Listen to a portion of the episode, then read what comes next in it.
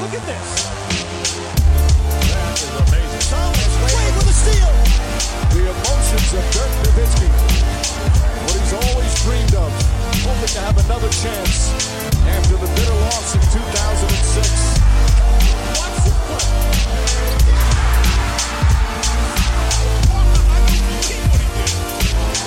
That is amazing. Hallo und willkommen zu Gutnext, dem deutschen Basketball-Podcast im Internet. Mein Name ist André Vogt und ich begrüße euch zur neuen Folge unseres kleinen, aber feinen Basketball-Hörspiels. Heute mit der Rapid Reaction Nummer 4 vom Freitag. Bisschen später, tut mir leid, äh, hatte ein bisschen mit der Bahn zu tun, ein bisschen spät dran war, ein bisschen mit The Zone zu tun, habe ich vorhin kommentiert, die Jazz gegen die Spurs. Eigentlich ein ganz ansehnliches Spiel dafür, dass die Jazz im Endeffekt in ihrer G-League-Mannschaft gekommen sind. Jetzt hatte ich da kein, keine ruhige Minute vorm, um das noch aufzunehmen. Von daher, egal. Kommt ein bisschen später, aber ist trotzdem noch frisch. Gast ist heute Jens Leutnecker im B-Teil. Da könnt ihr euch drauf freuen. Aber den Anfang machen natürlich wieder die News. War noch der Hinweis, wenn es ein bisschen halt heute. Ich bin in den Außenstudios in München. Das muss ich mir erst noch ein bisschen hier audiotechnisch komplett so einrichten, wie es sein muss. Ben Simmons hat sich verletzt und zwar gegen die Washington Wizards. Er hat sich die Patella, also die Kniescheibe, subluxiert, so heißt es im Fachjargon. Das heißt, seine Patella ist ein bisschen rausgesprungen. Normal ist es ja so, dass die Patella von der Patellasehne geführt wird, wenn das Knie beugt und es ist ja jetzt nicht starr fest, dieses Gelenk, sondern ne, das wird von Bändern gehalten äh, und eben von der Patellasehne und dann gleitet die Patella da von vorne nach hinten. Außer sie wird nach rechts oder links verschoben und schießt so ein bisschen über diese eigentliche ja, Gleitschiene hinaus. Und genau das ist bei Ben Simmons passiert. Ähm, das ist eine Verletzung, die, ja, wo man nicht genau weiß, wie schwer sie jetzt ist. Er hatte natürlich eine Bildgebung, dort hat man gesehen, dass die Bänder und auch der Knorpel unter der Kniescheibe wohl vollkommen intakt sind. Das ist eine gute Nachricht. Es gab in der Vergangenheit Spieler, die haben nach zwei, drei Partien dann wieder eingegriffen ins Geschehen. Das hoffen natürlich alle, die es mit den Sixers halten oder die es überhaupt mit dem Basketball halten, denn das wäre natürlich eine grobe Schwächung, wenn Ben Simmons längere Zeit ausfallen würde. Das gab es auch schon. Zum Beispiel Andrew Bynum hatte mal, glaube ich, ja, vier, fünf, sechs, sieben, acht Wochen. Das ist ein langer Zeitraum, fällt mir gerade auf. Aber ja, vier, sechs Wochen, ich weiß nicht mehr genau. Bis er mehrere Wochen war er draußen. Ähm, hängt eben von der Schwere äh, dieser Ausrenkung äh, ab. Bisher sieht alles gut aus. Ben Simmons ist ja gerade mit dem Team und mit den Ärzten so am gucken, wie der beste Weg wäre, das Ganze zu rehabilitieren. Hoffen wir, dass er in den Playoffs dabei ist. Wenn nicht, würde es natürlich bedeuten, dass die Sixers ein bisschen wieder bei Null anfangen. Haben ja gerade viele umgestellt mit Shake Milton auf der 1, Ben Simmons auf der 4 nominell.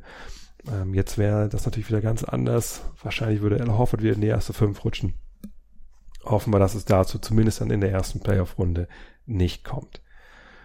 Dann soll aber allerspätestens Montrezl Harrell wieder eingreifen für die LA Clippers. Ihr habt es ja mitbekommen, er ist noch nicht angekommen in Orlando. Grund ist, ähm, seine Großmutter ist gestorben schon vor einiger Zeit. Er ist da mit der Familie immer noch am gucken, dass man damit klarkommt. Äh, war ein herber Verlust. Und ähm, hat noch nicht wieder Basketball gespielt, ähm, wird getestet jeden Tag, hält sich natürlich irgendwie halbwegs fit, aber man kann sich ja vorstellen, ne, wenn man sowas Belastendes im Familienkreis, im engsten Familienkreis passiert ist, dann äh, lässt das einen nicht einfach so, ja, sorglos irgendeinen Sport treiben. Die Clippers hoffen natürlich, dass er zurückkommt, bevor die Playoffs beginnen. Nur so langsam wird es halt eng, auch wenn er jeden Tag getestet wird. Ich will es nochmal gerne erklären. Du musst ja jeden Tag getestet sein, über einen Zeitraum von sieben Tagen eben Corona-Tests haben. Die müssen alle negativ sein. Du dann nach Orlando kommst, dann musst du nur vier Tage in Quarantäne. Und selbst wenn das jetzt passiert in nächster Zeit, man kann davon ausgehen, dass Harold natürlich eine gewisse Zeit brauchen wird, um wieder in Game Shape zu sein, um der, ja, der Wisch zu sein, den sie brauchen da auf den großen Positionen. Und ähm, man kann schon vermuten, dass das eine Personalie ist, die die Meisterschaftshoffnung der Clippers vielleicht nicht jetzt komplett zerstört, aber man muss sich schon Gedanken machen. Doc Rivers hat es ja gesagt, also ich würde ganz gerne mit der ganzen Truppe mal trainieren, weil dann sind wir, glaube ich, relativ gut. Mal gucken, wann das mit Montrezl Harrell der Fall sein wird.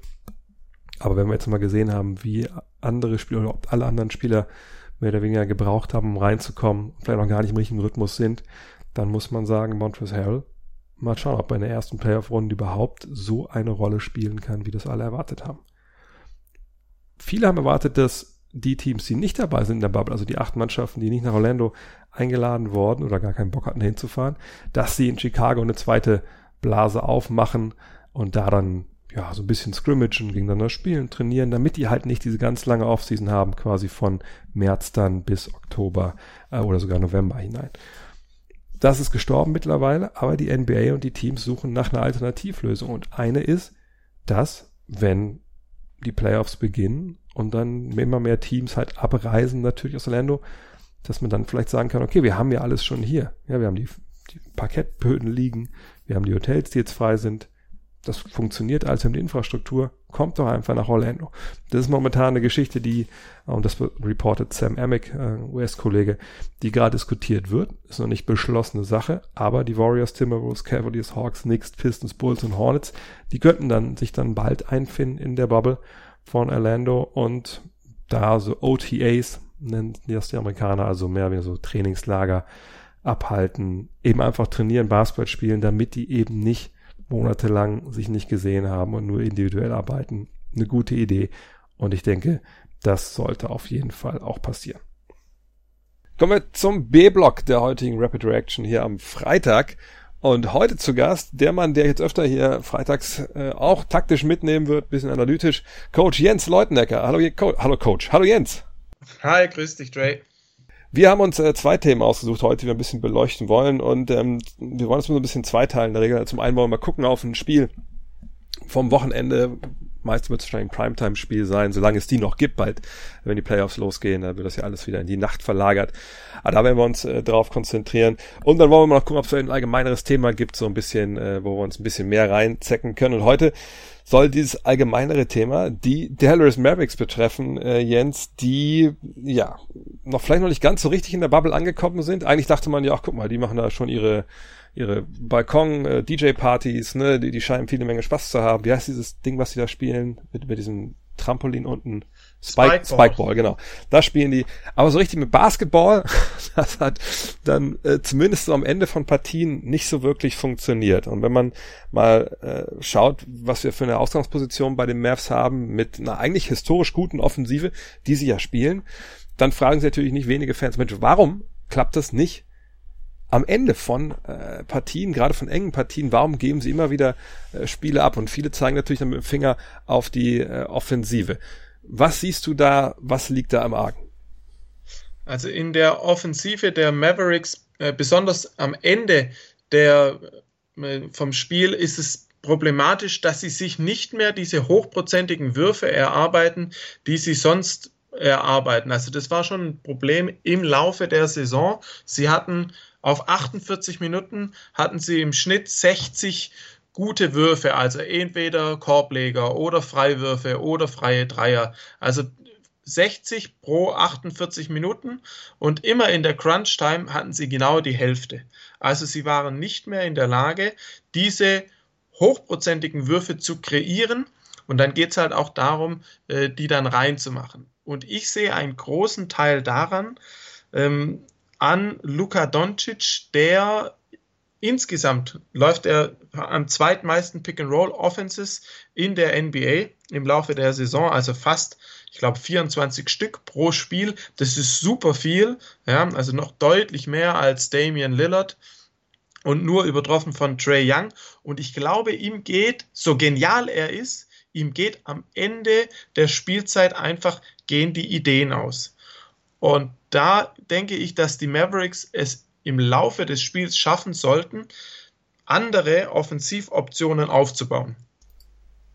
Das ist nämlich so ein Punkt, wenn ich, ähm, du sprichst an, ich meine, klar, wir, wir haben alle diese Highlights vor Augen von, von, von Doncic in den ersten drei Vierteln, äh, wo er einfach unwiderstehlich ist, wo er nicht nur selber äh, Würfe halt trifft, sondern auch für andere halt kreiert. Und dann, wenn man sich nochmal wirklich anschaut, so Szenen aus, aus der Crunch Time, dann sieht man halt, finde ich, zu einem einen Spieler, der unnötig schwierige Würfe manchmal nimmt.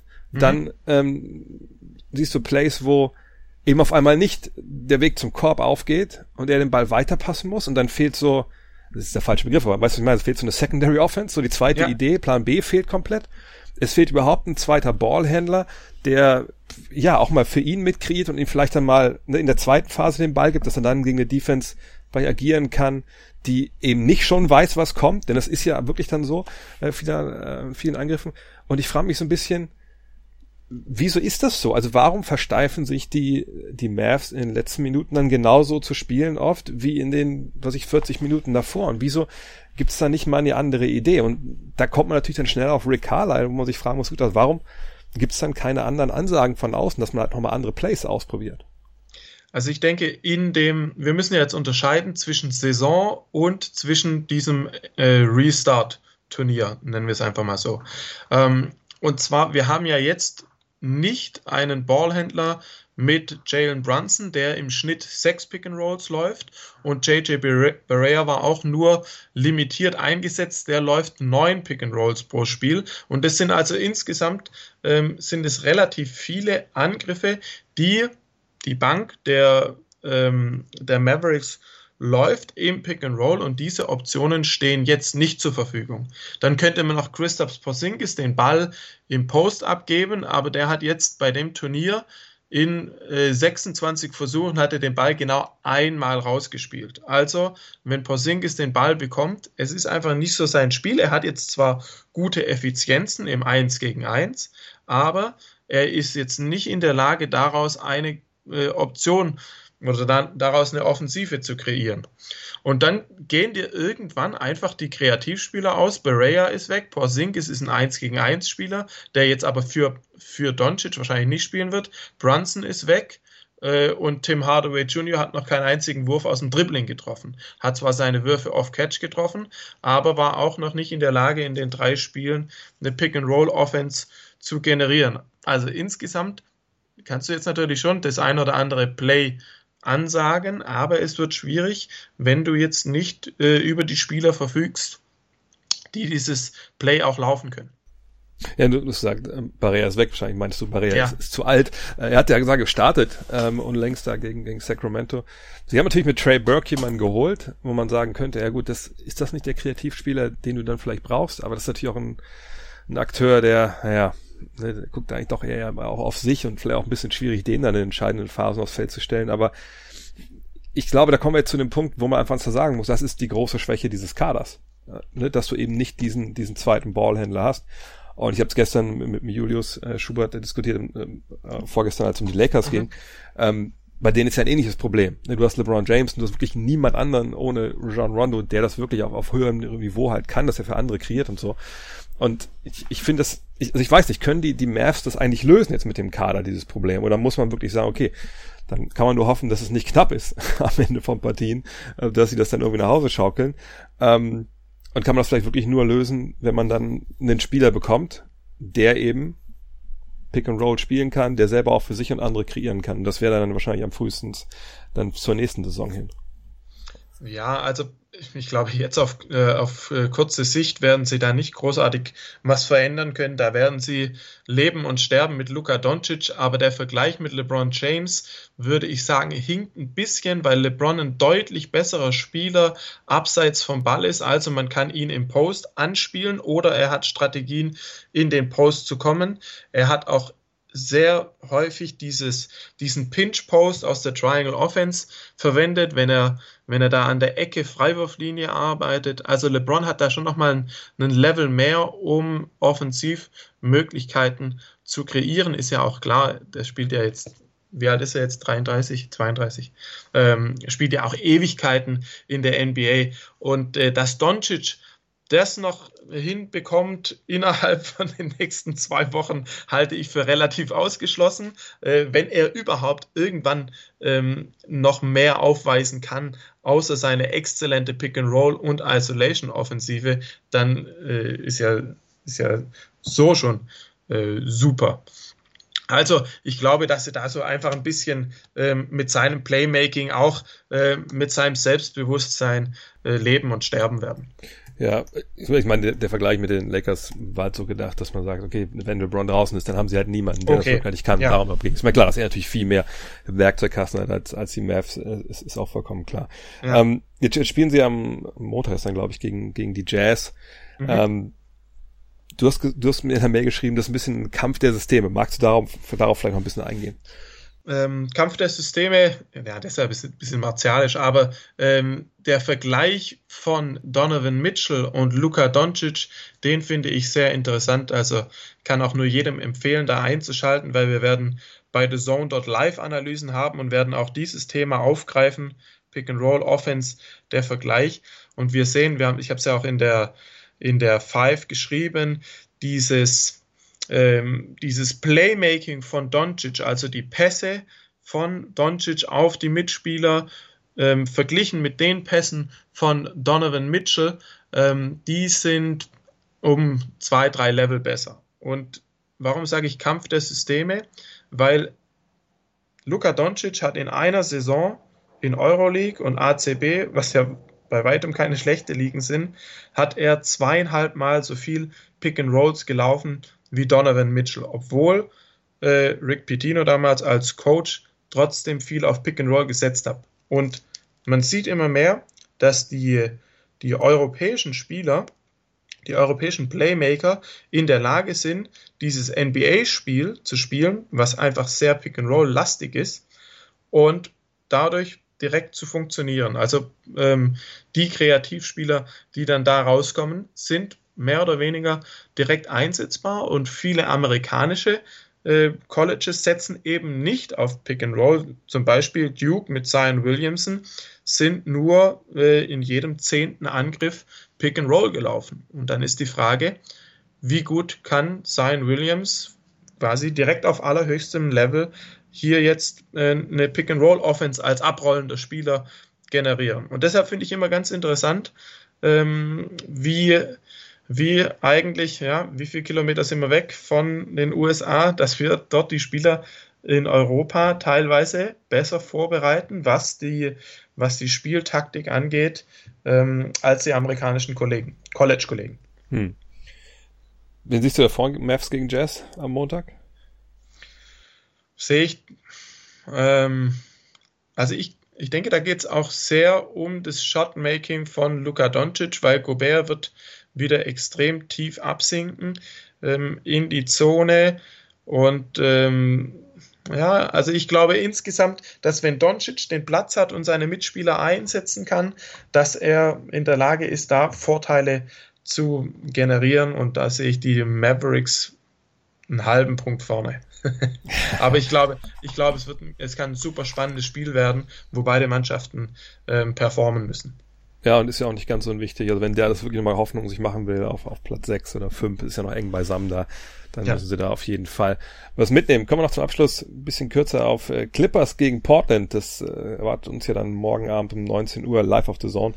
Ähm, wir haben Nukic und, und Collins, das waren so die beiden großen Additionen bei den äh, Blazers, das Team verändert oder haben das überhaupt verändert in deinen Augen? Also keine Mannschaft geht so häufig ins Post-Up-Spiel wie äh, Portland. Es ist ja auch, haben auch noch Carmelo Anthony, der jetzt ähm, ebenfalls mit dem Rücken zum Korb oder im Mitteldistanzbereich agieren kann. Und ähm, ich glaube, dieses Powerspiel kann Mannschaften wehtun. Die Frage ist, kann es den Clippers wehtun? Ähm, ja, da würde ich eher die, da würde ich es eher umdrehen und in die Richtung Pick and Roll Defensive stellen. Also eins ist klar, wenn du, wenn du große Spieler hast und äh, mit, mit den beiden Jungs, Hartmann und Anthony Hartmann, äh, große Spieler, äh, dann ist es schwierig zu rotieren und dann kann's, kann man auch mal anfällig sein in der Pick-and-Roll-Verteidigung. Also ich glaube, es ist so ein kleiner Trade-off zwischen beiden zwischen beiden Spielauffassungen. Die Clippers laufen ja auch super viel Pick and Rolls und da bin ich gespannt, wie es Lou Williams, wie Lou Williams probiert, ähm, die, die Trailblazers zu attackieren.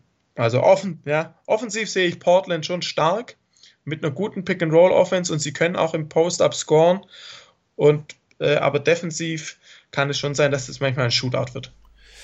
Vielleicht ganz kurz noch zu den Clippers. Da ist man ja auch so ein bisschen zwiegespalten, gerade wenn man jetzt sieht, die Auftritte, stellen wir so war ganz gut aus, stellen wir sah das ein bisschen äh, aus. Hat das jetzt nur den Grund, dass natürlich mit Lou Williams und Montrezl Harrell da zwei sehr wichtige Leute gefehlt haben? Oder siehst du generell irgendwo ein Problem von den Clippers, äh, was man auf den ersten Blick vielleicht übersieht? Ähm, ganz kurz, wie ist der Status bei Montrezl Harrell? Ist der wieder, kommt der noch? Ist der. Ich glaube, der kommt jetzt dann relativ bald zurück, ja. Okay, also das ist natürlich ein wichtiger Spieler ähm, als, als Gegenpart zu Lou Williams. Man denkt ja immer, dass Kawhi Leonard oder Paul George die meisten Pick and Rolls laufen, aber das ist nicht der Fall. Lou Williams läuft fast 19 Pick and Rolls pro Spiel. Das ist genauso viel wie Damian Lillard. Und ähm, also diese, ja, diese kleine Mehr vom Bankspieler Williams, kann, natürlich kann jemand von der Bank kommen, aber wenn der dann 19 Pick and Rolls läuft, ähm, dann ist es ein ganz klarer Hauptkreativspieler und der hat den Clippers in den ersten beiden Spielen gesehen. Wir haben es ja auch gegen LA, gegen die Lakers gesehen. Da hat ihnen das Playmaking gefehlt. Da hatten sie ganz wenige Assists und viele Turnover. Und ihnen haben die Rebounds gefehlt. Da wurden sie einfach ähm, outgerebounded von Davis und LeBron. Ähm, und, und, die beiden Spieler müssen äh, zurückkommen und die müssen performen, wenn die Clippers ähm, eine Chance haben wollen, später gegen die Lakers oder insgesamt ähm, da effizient zu agieren. Wen siehst du dann vorne am, am, Samstagabend um 19 Uhr? Clippers oder Portland? Ich sehe die Clippers vorne, aber wenn ich jetzt, wenn du jetzt eine Wette von mir haben möchtest, dann würde ich sagen, ich glaube, das könnte ein enges Spiel werden und Portland ist ein deutlich besseres Team mit den äh, Neuzugängen, vor allem mit Nurkic ähm, unterm Korb und in der, in der Offensive als guter Playmaker, der auch aus dem Short Roll arbeiten kann. Also wenn er kurz angespielt wird, der den Ball laufen lassen kann. Und dieses Pick and Roll, Lillard und Nurkic ist auf jeden Fall konkurrenzfähig. Deshalb würde ich sagen, dass die Clippers zwar gewinnen, aber die Handicap-Wette geht Richtung Portland. Aber wir wissen, wir wissen noch nicht, was das Handicap sein wird, aber ich denke, dass viele Wetter die Trailblazers etwas unterschätzen. Von daher, wenn ihr da unterwegs seid, dass ihr da Geld draufsetzen wollt, habt jetzt äh, die erste Analyse zum Thema gehört. Jens, vielen, vielen Dank äh, für deine Zeit heute. Dann würde ich sagen, sprechen wir uns am nächsten Freitag wieder und vielleicht kannst du darauf eingehen kurz. Äh, Montag, du bist ja auch hinter den Kulissen bei The Zone unterwegs, weil es da ein besonderes Feature geben wird. Genau, was wir machen möchten ist, das haben noch nicht mal die amerikanischen Kollegen, zumindest nicht bei den Local-Stationen. Wir wollen erstens eine Taktikanalyse vor dem Spiel, aber dann diese Taktikanalyse durch das komplette Spiel begleiten, haben dort einen, ähm, einen Grafiker, der jetzt quasi die Spielszenen aufbereiten wird. Also wir werden dann in jeder Viertelpause, in der Halbzeitpause immer wieder Spielszenen zeigen und analysieren und zwar nicht einfach nur mit einem gelben Stift, sondern so, dass es schön herausgearbeitet wird und grafisch äh, gut anschaulich ist. Genau. Und der Alex Vogel darf dann etwas darüber erzählen aus Corona-Bedingungen, weil wir nicht vier Leute in die Box packen können.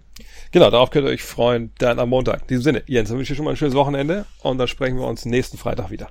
Herzlichen Dank, wünsche ich dir auch. Ciao. Weiter geht es mit den Programmhinweisen. Und am Freitag wird es immer ein bisschen anders laufen hier. Klar, weil es dann die Programmhinweise fürs Wochenende gibt und da gibt es natürlich eine ganze Menge Spiele. Da werde ich hier nicht alle raufpacken, aber natürlich die in der Primetime und die interessant sind für euch. Von daher, heute Freitag, das ist schon gelaufen, da muss ich euch nichts mehr darüber erzählen, würde ich normalerweise sonst. Aber morgen, da geht's los um 19 Uhr bereits, Clippers gegen Blazers, ganze live auf the Zone. Ich werde das kommentieren mit Benny Zander. Den kennt ihr auch hier von Gut Next. Dann 21.30 Uhr ebenfalls auf The Zone. Nuggets gegen Jazz. Um 0 Uhr auf The Zone. Lakers gegen Pacers. Bin ich auch am Mikro. Ich weiß aber gar nicht mit, gegen mit wem. Egal. Und dann 2.30 Uhr Mavs gegen Bucks läuft ebenfalls auf The Zone. Also ein Quadruple Header bei der Streaming-Plattform eures Vertrauens. Hoffe ich doch. Und Sonntag 18.30 Wizards gegen Thunder, damit geht's los. Ja, ohne Dennis Schröder, bisschen schade, aber Isaac Bonga natürlich dabei, Moritz Wagner. Vielleicht die allerletzte Chance für die Wizards, die mittlerweile schon unter die Charlotte Hornets zurückgefallen sind, die gar nicht dabei sind. Kann man reingucken. Netter Auftakt. Dann um 20 Uhr aber auf The Zone, also Wizards Thunder nur im League Pass. 20 Uhr dann Grizzlies gegen Raptors. Grizzlies müssen die Negativserie stoppen. Die Raptors wollen weiter sich in Form spielen obwohl sie natürlich da echt schon einen sehr guten Job gemacht haben. Das läuft auch auf The Zone und um 21 Uhr, wenn ihr eher Fan der Spurs und Pelicans seid, könnt ihr euch das oder eines der Endspiele um Platz 9 anschauen. Haben ja beide ein bisschen Boden gut zu machen. Das kommt dann im League Pass und dann um 0.30 Uhr die Blazers treffen auf die 76ers. Das dann auch wieder auf The Zone. Meine Top 3 von diesen Partien. Mavs gegen Bucks finde ich richtig, richtig interessant. Einfach klar, Janis gegen Luca, die beiden MVP-Kandidaten, wo Luca natürlich dann schon ziemlich weiter hinten sich dann einordnet, was das angeht. Aber einfach, ich will die Mavs sehen. Wir haben es viel noch besprochen mit, mit Coach Jens.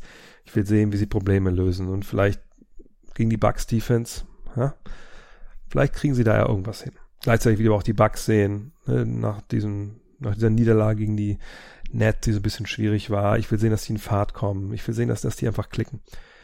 Aber Platz zwei sind dann die Blazers gegen die 76ers. Da möchte ich natürlich vor allem bei Philly sehen, wie die ohne Ben Simmons dann spielen. Blazers, da lohnt sich momentan eh jedes Spiel. Und Embiid gegen Nurkic. Oh, da freue ich mich drauf. Wer weiß, ob es da nicht vielleicht die eine oder andere Handgreiflichkeit gibt. Aber Nummer eins, ihr könnt es euch denken, das Spiel morgen Abend oder heute Abend, je nachdem, wann ihr den Podcast hier hört. Clippers gegen Blazers, 19 Uhr. Primetime. Beide Teams, die natürlich jetzt, ja, gewinnen wollen.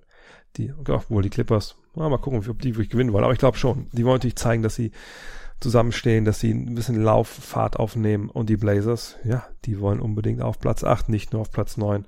Und äh, die Duelle da natürlich sind natürlich richtig geil. Patrick Beverly, ich weiß gar nicht, ob er dabei sein wird, war noch Day-to-Day -Day vorhin. Wäre natürlich stark, wenn er es mit Damon Lillard zu tun bekommt. Aber selbst wenn nicht, allein so ein Duell Lillard gegen, ähm, ja, sei es Reggie Jackson, sei es ähm, Lou Williams, natürlich echt das Geld wert. Kawhi, vielleicht nimmt sogar Kawhi mal äh, Damon Lillard. Freuen wir uns auf die Matchups, die uns da erwarten. Und last but not least natürlich das Google, der Google des Tages, ich weiß es gar nicht genau. Heute sind es vier Worte. Real Story, Manute Bowl. Wenn Manute Bowl nicht schreiben kann, weil du dem Namen gar nichts sagst. M-A-N-U-T-E-B-O-L, das ist der Name, also Real Story, Manute Bowl.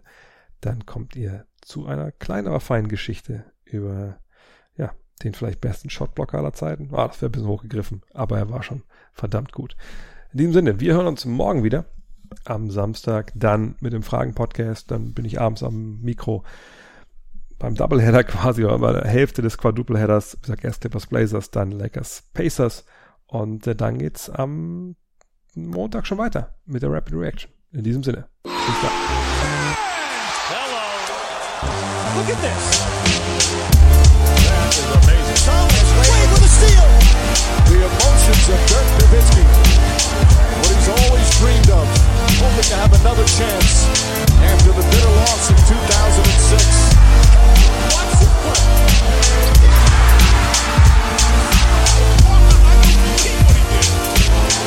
That is amazing.